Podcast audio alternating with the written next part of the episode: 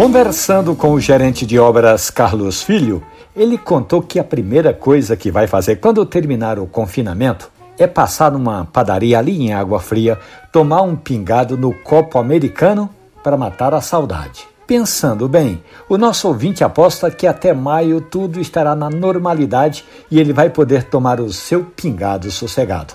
Olhando aqui no calendário, Carlos, 25 de maio é o Dia Nacional do Pingado. Então, até lá eu espero já teremos recebido autorização para sair de casa, bater asas para a padaria mais próxima ou a cafeteria que a gente frequenta.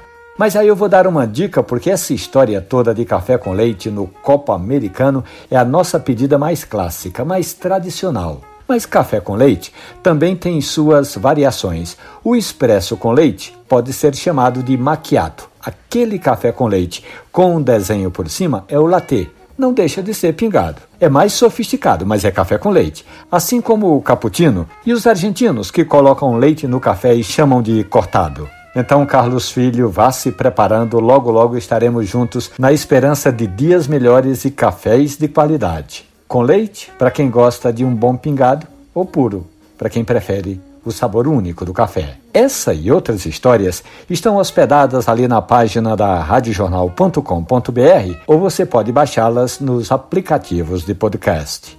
Café e Conversa. Um abraço, bom café.